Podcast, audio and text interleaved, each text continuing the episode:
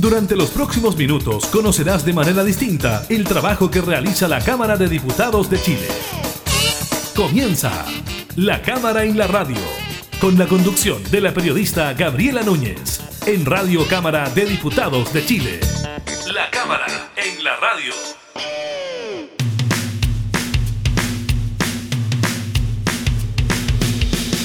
Hola, ¿qué tal? ¿Cómo están? Bienvenidas, bienvenidos a un nuevo programa de la Cámara en la Radio. Estamos junto a ustedes para entregarles información legislativa, temas de actualidad, como todo lo que sigue ocurriendo con el COVID-19. Estaremos con eso entregando el balance del Ministerio de Salud y también las comunas que entran en cuarentena dentro de lo que es el plan paso a paso.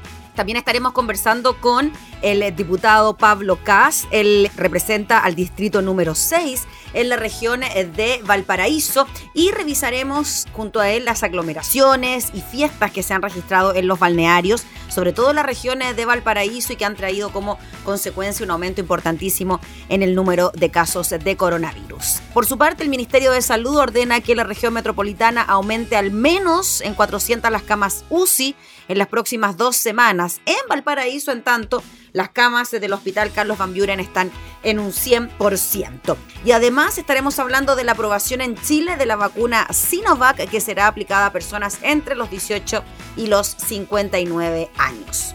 Iniciamos la cámara en la radio.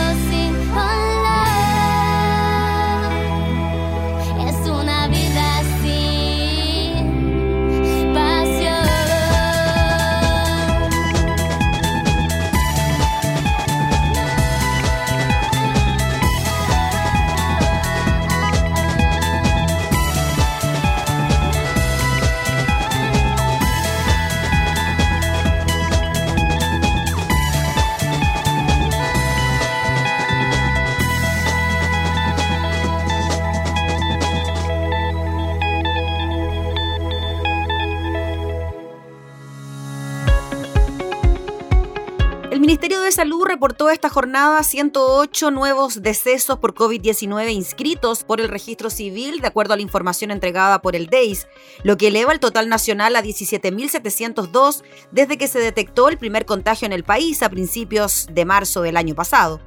El jueves de la semana pasada hubo 90 defunciones registradas por los organismos pertinentes. Además, esta jornada se informaron 4.363 contagios en las últimas 24 horas. De estos, 3.049 presentaron síntomas y 1.147 fueron asintomáticos, mientras que 167 no fueron notificados de su PCR positivo al MinSal. La variación de casos a nivel nacional es de un 3% en los últimos 7 días. Cuatro regiones disminuyen sus casos en los últimos 7 días también. Y en la región metropolitana hay una tendencia a mantenerse estable, dijo el ministro de Salud, Enrique París. En tanto, los casos activos, es decir, aquellos portadores del virus y que son capaces de transmitirlo, son 25.048. Esta cifra vuelve a superar los 25.000 después de dos jornadas. Desde el inicio de la pandemia, el ministerio ha contabilizado el contagio de 685.107 personas, de las cuales 642.004 se consideran como recuperadas mientras que los laboratorios informaron los resultados de 56.928 test PCR, lo que arrojó una positividad nacional de las últimas 24 horas del 7,66%, en tanto que en la región metropolitana este indicador es del 5% y hasta la fecha se han realizado más de 7.465.000 test. De las 1.193 personas que se encuentran en las UCI, cifra que no baja del umbral de los 1.000 tras ocho jornadas consecutivas y es la más alta desde el 15 de agosto. De los internados reportados esta jornada, 1.007 están con apoyo de ventilación mecánica y 83 se encuentran en estado crítico de salud. Dentro de lo que fue el reporte del día de hoy, también se dieron a conocer las comunas que avanzan y retroceden en el plan paso a paso. El MinSal informó que 14 comunas pasarán a cuarentena a partir de este sábado 23 de enero a partir de las 5 horas. En el marco del plan paso a paso se informó que en la región de Tarapacá entrará en confinamiento la comuna de Pozo Almonte, mientras que en la región del Maule pasará a Talca. Lo mismo ocurrirá en la región de Ñuble, donde retroceden Chillán y Chillán Viejo. También pasarán a estar en cuarentena desde este sábado en la región del Biobío las comunas de Tirúa, Los Álamos y Lebu. Por otro lado, lo mismo ocurrirá en Lumaco, Traiguén, Nueva Imperial y Cholchol en la región de la Araucanía. La medida de confinamiento entrará en vigencia en la región de los lagos para Río Negro, San Juan de la Costa y Puyehue. Por otro lado, se informó que algunas comunas también retrocederán a transición. Es el caso de Paine, en la región metropolitana, Guara, en Tarapacá y Tocopilla, en Antofagasta. Todas ellas pasarán a la fase 2 también a partir del sábado 23 de enero a las 5 horas. Lo mismo ocurrirá para Cabildo en la región de Valparaíso y en la región de O'Higgins lo harán en Rengo y Coltauco. Misma situación se vivirá en Pelarco y Colbún, en la región del Maule. A transición también retrocederán en la región de Los Ríos las comunas de Corral y Lanco y en la región de Aysén retrocede la comuna de Coyhaique. En tanto, desde el Ministerio de Salud informaron que algunas comunas avanzarán dentro del plan paso a paso. Es el caso de Los Ángeles, en la región del Biobío, y Renaico y Angola, en la región de la Araucanía. Todas ellas pasarán a transición desde el lunes a las 5 de la mañana. Además, otras comunas, también el lunes, pasarán a preparación. San José de Maipo, en la región metropolitana, La Ligua, en la región de Valparaíso, y Cochrane, en la región de Aysén.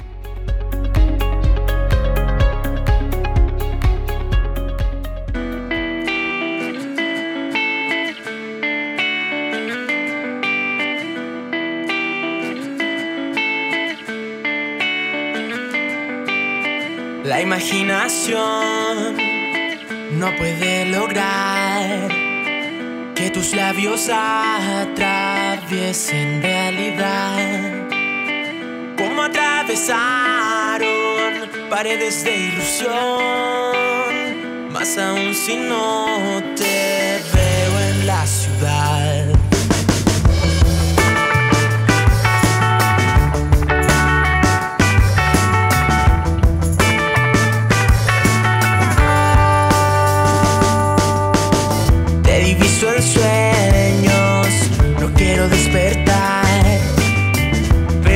mañanas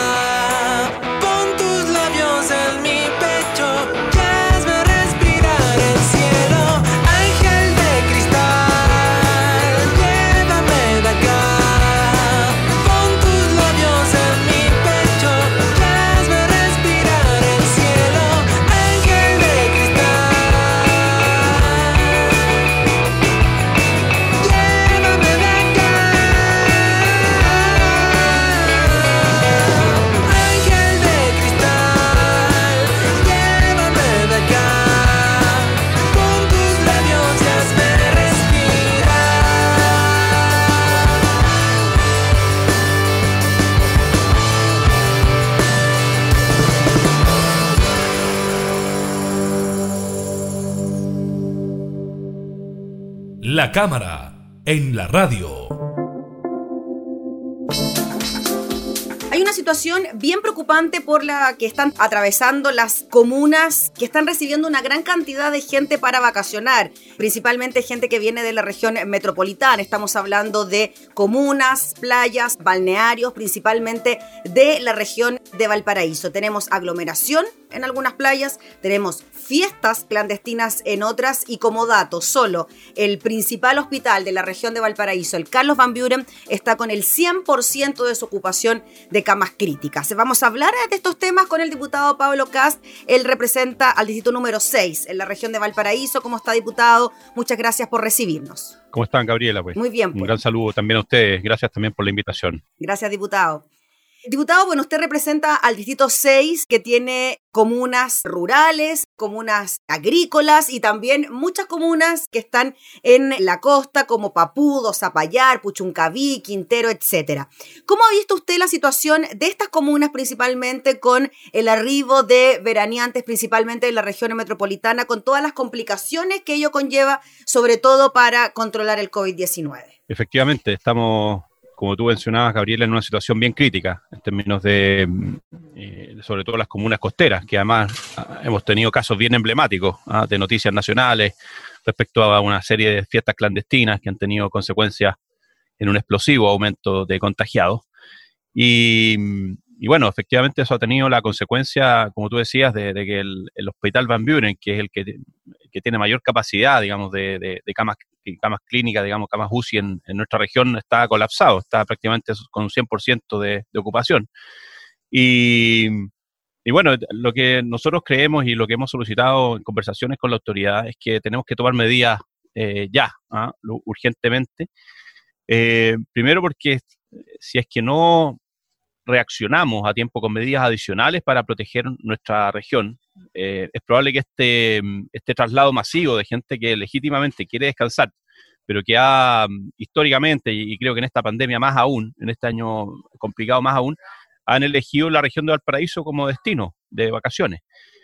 Y, en eso efectivamente me consta, han existido los suficientes filtros sanitarios, cordones, aduanas, etcétera. Eh, hay algunas comunas donde, por ejemplo, Valparaíso, donde tú mencionabas, estamos con, un colapso total prácticamente de, de, las camas, una ocupación total, pero seguimos en fase 2. Entonces, eh, yo creo que hay que tomar medidas adicionales y hemos estado trabajando con, con, otros parlamentarios de la zona también para poder generar esta, por ejemplo, tomar medidas como solicitar PCRs negativos a las personas que vengan, y generar incentivos también para que los destinos vacacionales sean más diversos, no sean todos concentrados en nuestra región. Eh, tenemos, por supuesto, un turismo que requiere mucho eh, apoyo en estas circunstancias, es un turismo muy estacional, y en eso la industria hay que apoyarla, pero, pero está muy concentrado en pocas comunas, solamente las comunas costeras, pero todo lo que es, por ejemplo, el turismo al interior, turismo en Aconcagua, eh, en Olmué, son zonas que eh, están muy golpeadas y, no hemos podido generar los incentivos necesarios para que eh, se diversifique un poco el, eh, donde vacacionan, los, sobre todo la gente de la región metropolitana, que es la que más ha llegado. Mm. O sea, diputado Caso, usted propone que además de este permiso de vacaciones al que pueden optar los chilenos, tengan que tomarse un examen PCR que esté de negativo y ahí recién poder trasladarse a otro punto del país. Yo creo que esto debería aplicarse más bien eh, de acuerdo al destino que elijan como de vacaciones. ¿ah? Yo, no creo que debiéramos quizá exigírselo a todos, porque también significa un, un, proceso administrativo muy complejo, digamos, una logística compleja pedirle a todos los que se mueven, pero sí a aquellos que se van a dirigir, por ejemplo, a las comunas más colapsadas, por ejemplo, a la, a la comuna de, de Zapallar, Papudo, Viña del Mar, Valparaíso, Quintero, mm. Cartagena, podemos, todas esas comunas yo creo que debiéramos ponerle como una medida adicional, dado la, capacidad de carga, que es un concepto bien técnico en términos turísticos, que tienen estas comunas hoy día y que ha tenido una, un impacto en su densificación de gente que uno la ve, digamos, en, las playas, digamos, en, en las celebraciones, en, la, en los lugares donde se abastecen. Entonces creo que ahí, eh, en esas comunas deberíamos pedir un, requisito adicional que es el PCR negativo. Claro, como veíamos, por ejemplo, en comunas como Algarrobo, que, no son de su distrito, pero veíamos una cantidad impresionante de gente en las playas, que son muy pequeñas, como el Canelo 1, Canelo 2, donde al parecer no habría ningún tipo de regulación para poder ingresar a esas playas, a pesar de que se recomienda la distancia social, a pesar de que vemos a fiscalizadores exigiendo los permisos necesarios. Sí, pero eh, efectivamente la fiscalización se ha hecho y las medidas están tomadas, pero, pero sin duda creo que no es suficiente. ¿ah? Em, la, gente está eh, en un mismo territorio, digamos, concentrada, entonces eh, la, la, aislación, el, distanciamiento se hace más complejo. también lo hemos visto en, la, en el balneario de, Los Molles, en la comuna de La Ligua, que, que realmente había una aglomeración muy grande de gente y, como te digo, yo creo que es necesario empezar a exigir eh, una mayor, un mayor rigor, sobre todo en estos resultados negativos de los, de los PCR que se tomen. Claro, ahí en los molles llega gente de Valparaíso y también llega gente de Coquimbo, porque está ahí como en el límite, ¿no? Entonces quizás puede llegar eh, mayor cantidad de gente de dos regiones distintas además poniendo el caso de los Molles. Así es, efectivamente, los Molles tenemos un caso bien crítico, pero, pero también es, un balneario maravilloso y por lo tanto llega también, la, la, gran mayoría son gente de la región metropolitana que ha llegado. Precioso. Sí, es maravilloso, sí. Sí. Diputado, Oiga, y el caso emblemático ya en el que se ha convertido la fiesta clandestina de Cachagua, tuvimos las de inicio de año y en este fin de semana tuvimos otra fiesta con 20 detenidos, 5 menores de edad detenidos. ¿Cómo ve usted eso? Esa fiscalización propiamente tal, tenemos también al ministro Delgado, al ministro del Interior, diciendo que se están barajando quizás otras sanciones para quienes participen de estas fiestas clandestinas. Incluso se barajó la posibilidad de que estas personas fuesen a atender a pacientes con COVID en los hospitales públicos, etcétera. ¿Cómo ve usted esa situación, fiesta clandestina, sanción de por medio? Bueno, de hecho, tú hoy día justamente estamos discutiendo en el Congreso eh, una, una, medida que va también en la línea de poder concientizar a los que, tiene que ver con las sanciones a menores, ¿cierto? Y mm, yo, yo creo que tenemos que profundizar mucho. De hecho, los países más desarrollados tienen medidas de este tipo, donde a los, a los jóvenes se les hace un proceso también de, de, de, concientización social, ¿ah? porque yo creo que esto es, es el síntoma, es la consecuencia de una desafectación y una distancia que lamentablemente y una segregación que existe en Chile, donde muchos de estos jóvenes que pertenecen a los grupos más acomodados no tienen mucha conciencia de la realidad que existe hoy día en Chile. Así que mm, eh, me parece que efectivamente, y los padres también, son totalmente parte de los responsables, creo yo, de, de, hacerle entender, digamos, de las consecuencias que han contagiados. y eso significó una explosión en la zona eh, muy fuerte. Diputado, en cuanto a los servicios de salud de la región de Valparaíso, ya lo decíamos al inicio, el Carlos Van Buren está con el 100% de la ocupación de camas críticas, pero ¿qué pasa con los consultorios de la zona? Los vecinos de Zapallar se quejaban de que prácticamente estaba ocupado por puros veraneantes que se habían contagiado producto de estas fiestas clandestinas. ¿Cómo se atienden a las personas en estos lugares que, claro, quizás no tienen grandes hospitales ni grandes recintos sanitarios, pero que de todas maneras deben entregar alguna respuesta a los pacientes. Efectivamente, a eso me refería yo cuando te hablaba de la capacidad de carga. Estos lugares no tienen una capacidad de recibir, eh, nuestro sistema hospitalario, nuestro sistema logístico no tiene la capacidad de absorber em, una demanda tan grande eh, cuando se aumentan las solicitudes, ¿cierto? Las consultas hospitalarias y, en los, y los eh, CEFAM y en los servicios de primera, de primera consulta, de primera necesidad. Entonces, eh, hay un problema grave, ¿ah? hay un problema bien serio que lo están además pagando no solo los, los, mismos veraneantes, sino que principalmente los vecinos de estas comunas. ¿ah?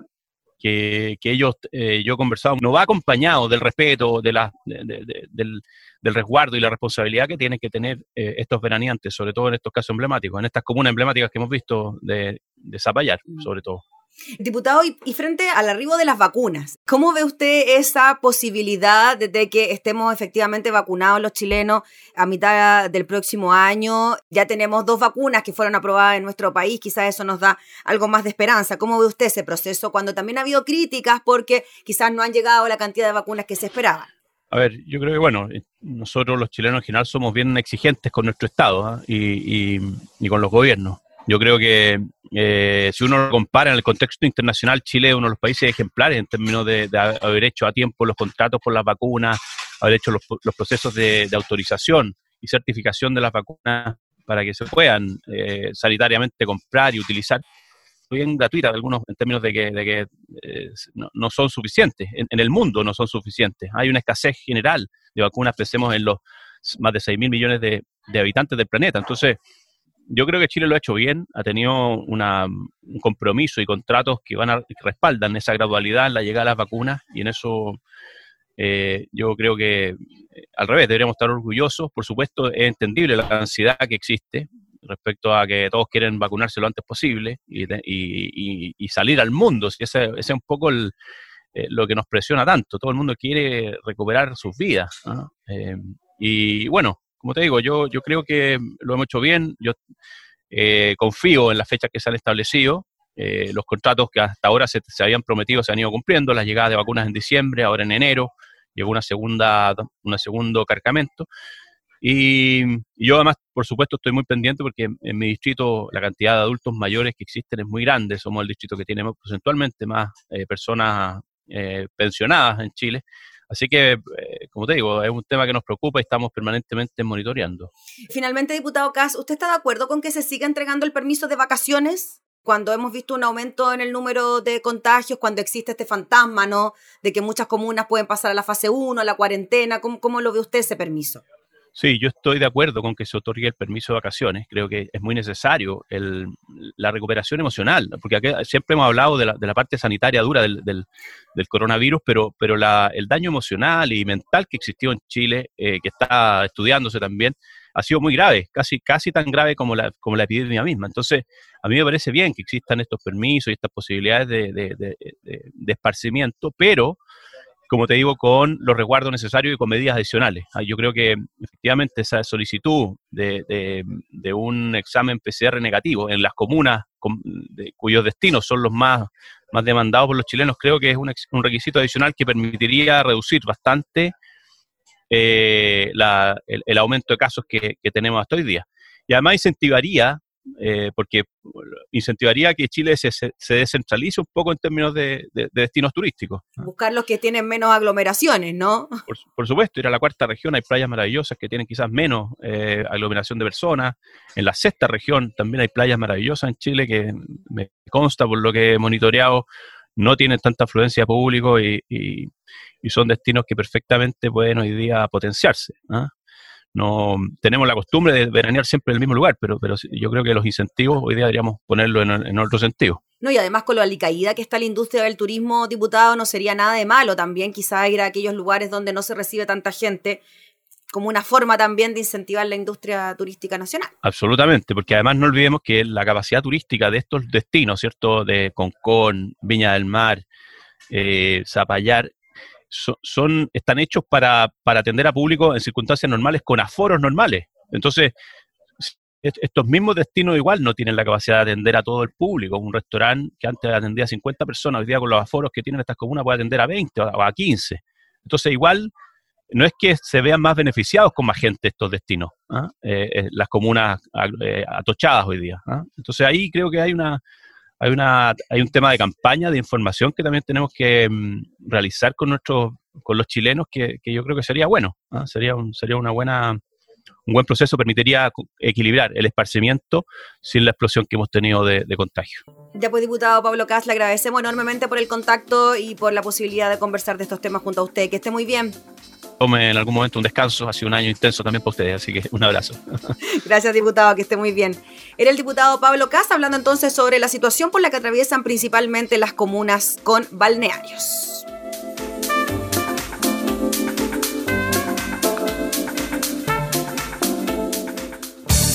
Estás escuchando La Cámara en la Radio, con la conducción de la periodista Gabriela Núñez.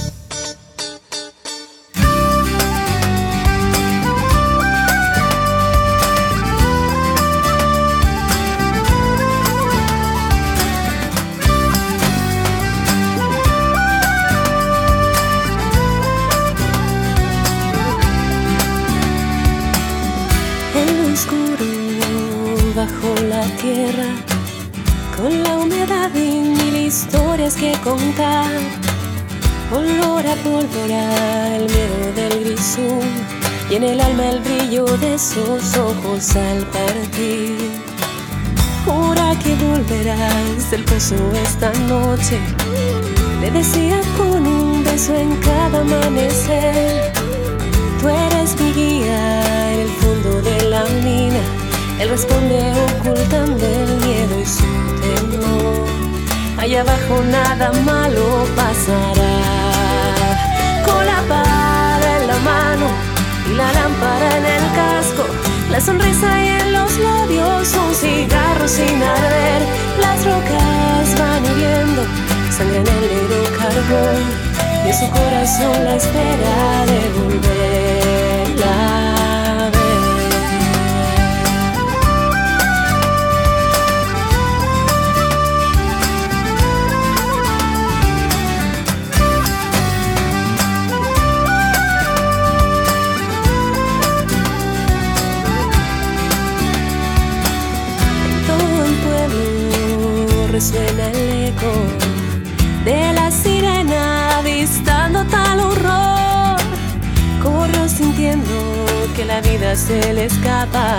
Sepultado entre escombros, imagina su amor.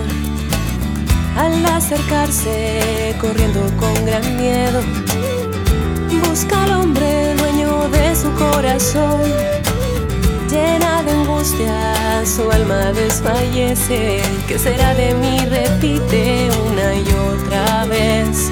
Sueño e ilusiones mueren junto a él. Y la lámpara en el casco.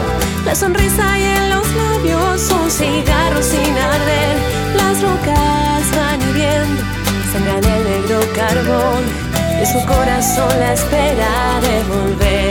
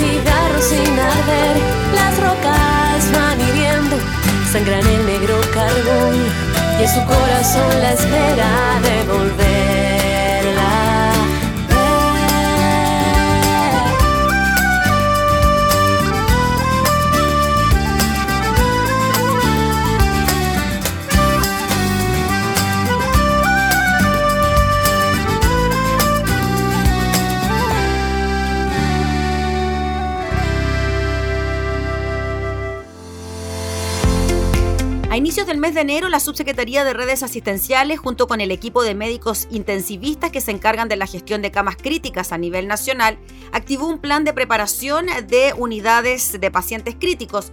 El objetivo era que especialistas visitaran todas las regiones del país, tanto en hospitales como en clínicas, para ver en terreno las debilidades y fortalezas de la capacidad del sistema para aumentar su oferta de camas críticas. A la fecha, los equipos de redes asistenciales han estado en seis regiones y hoy el subsecretario Alberto Duñac se sumará a las visitas de la Araucanía y los ríos. Duñac afirma que el trabajo ha sido clave para conocer la realidad local de las 126 UCI que existen en el país y para generar vínculos que nos permitan gestionar de mejor manera los recursos que disponen esas unidades. El despliegue en terreno del gobierno se da justo en un momento clave de la segunda ola de la pandemia. De hecho, este miércoles se estaba llegando al límite en las regiones de Valparaíso y Biobío. Estaremos con eso. El MinSal está consciente de esto, por eso es que ha intensificado su trabajo en contacto con directores de clínicas y hospitales para apurar el proceso de apertura de nuevos cupos críticos. La red está bien demandada, se ha mantenido en torno al 90%, pero esto es asimétrico a nivel de regiones. Algunas están muy demandadas y nos preocupa especialmente el norte como Tarapacá y Antofagasta. El subsecretario cuenta que este miércoles los equipos de gestión de camas se reunieron para analizar el escenario actual y proyectar la demanda que requerirán las regiones en los próximos 7 o 14 días. En el plano de las camas que están disponibles o no, contarles que, por ejemplo, la ocupación de camas críticas en el Hospital Carlos Van Buren de Valparaíso llega al 100%. Estamos en una situación crítica y gravísima, advirtió el alcalde de Valparaíso, Jorge Charp. El Comité Operativo COVID-19 del recinto informó que están siendo utilizadas las 78 camas que disponen para cuidados intensivos, intermedios y de baja intensidad. De acuerdo al balance diario de la Ceremi de Valparaíso, la comuna de Valparaíso concentra 66 de los 190 casos nuevos de coronavirus registrados en la última jornada. En la región se contabilizan 2.518 casos activos. Eh, es el informe que se dio a conocer también durante esta jornada eh, por la autoridad sanitaria que pone en una situación crítica a la ciudad de Valparaíso y al resto de la región.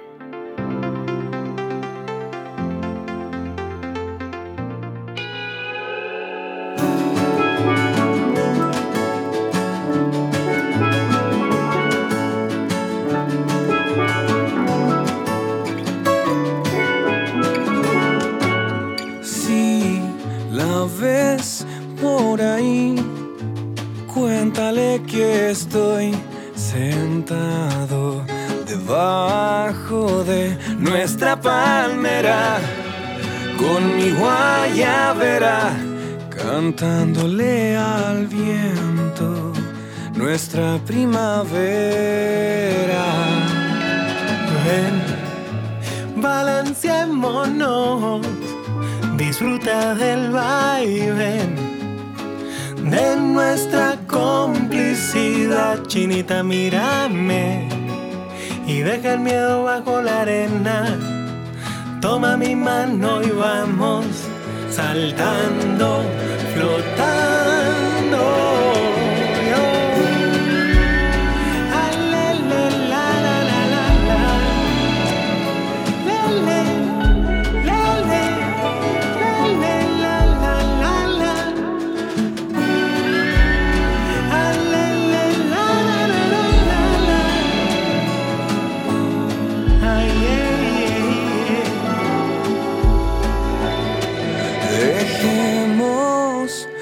Se apague el sol, no es necesario mirar. Si nos podemos respirar, Ay, vida mía, que todo lo que pase acá solo puede salir mejor y solo puede salir mejor.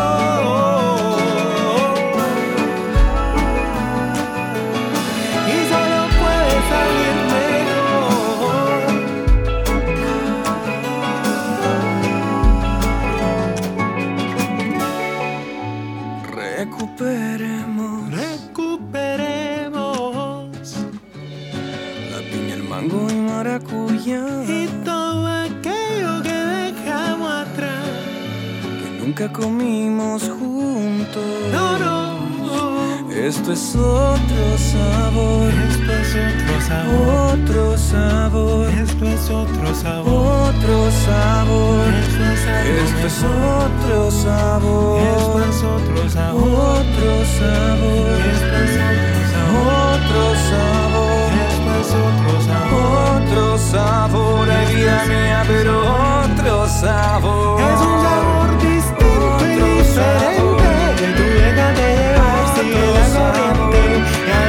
Te cuente, mami. Qué rico que se siente el pasado y presente. Y solo puede salir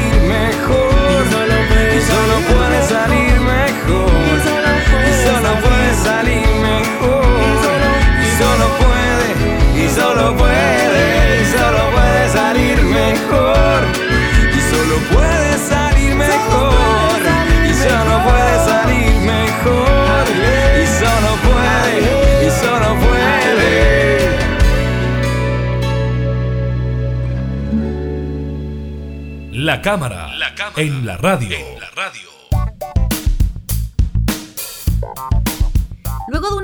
Evaluatoria de más de tres horas, el Instituto de Salud Pública anunció la aprobación de la autorización de emergencia de la vacuna CoronaVac del laboratorio chino Sinovac para ser administrada en Chile en adultos. La decisión fue tomada por el director subrogante del ISP, Heriberto García, luego de escuchar las conclusiones de todos los expertos convocados para analizar la seguridad, eficacia y calidad de la vacuna. La votación del comité de expertos del ISP, integrada por tres especialistas, fue dividida. Diez estuvieron por aprobar, dos por rechazar y una por abstenerse. Esto fue una diferencia respecto a la vacuna de Pfizer, la que se autorizó de forma unánime. Uno de los votos en contra fue el jefe del Departamento de Biotecnología del ISP, el bioquímico Abel Vázquez, quien estimó que no estaba en condiciones de poder aprobar el uso de emergencia y esperaba volver a analizar los antecedentes. El otro voto en contra fue del oncólogo de la clínica Indisa, Jorge Gallardo, quien argumentó que prefería esperar a contar con más información. La abstención fue de la jefa del Subdepartamento de Registro Sanitario de Productos Nuevos, Patricia Carmona, quien dijo que los resultados son bastante promisorios, aunque se ha encontrado que hay antecedentes que aún es necesario adjuntar. La resolución del ISP estipulará que la inyección se podrá aplicar en adultos desde los 18 años en adelante, ya que el ISP estimó que existen antecedentes robustos que acreditan la seguridad de la vacuna para todos los tramos etarios. El comité asesor del ISP recomendó exigir más documentación relacionada con aspectos complementarios de calidad. Además, se exigirán requisitos de farmacovigilancia, tales como un plan de manejo de riesgos e informes periódicos de seguridad. El ISP realizará una vigilancia activa durante el proceso de vacunación en conjunto con el Programa Nacional de Inmunizaciones del MinSal. Todo el proceso de evaluación se ha realizado de manera transparente, se ha ejecutado de forma eficiente para dar garantías de calidad, seguridad y eficacia en el uso de las vacunas. El timonel del ISP explicó su decisión de aprobar desde los 18 años en adelante, a pesar de la opinión no vinculante del comité de expertos que fijó un límite de edad entre 18 y 59 años. García aseguró que puso sobre la mesa la salud pública de los chilenos y consideró desde el punto de vista de la salud pública que es más riesgoso para un adulto mayor no vacunarlo que vacunarlo con una vacuna que no es segura. En esa línea complementó diciendo que independiente de eso, el MinSal puede tomar la decisión mediante el PNI e igual poner límites de edad. De esta forma, el MinSal decidió que la vacuna por ahora será aplicada en adultos entre 18 y 59 años, esto debido a que la eficacia en mayores de 60 necesita más información a pesar de que está demostrado que la vacuna es segura en adultos mayores. Por el momento, Dijo, vamos a mantener la recomendación del grupo asesor del ISP, redestinaremos todas las vacunas Pfizer a los adultos mayores. Esto implica una modificación en el plan de vacunación del gobierno, ya que en Chile existen 1,8 millones de adultos mayores entre 60 y 80 años y redestinar dosis de Pfizer será clave para cumplir con la meta del gobierno, es decir, 5 millones de personas vacunadas a fin de marzo. En tanto, el ministro de Ciencias, Andrés Kub, destacó que CoronaVac es una vacuna que previene cuadros clínicos graves que requieren asistencia médica y hospitalizaciones, lo que es muy alentador. El primer cargamento de 1.919.800 dosis de vacuna Sinovac se espera que lleguen la próxima semana.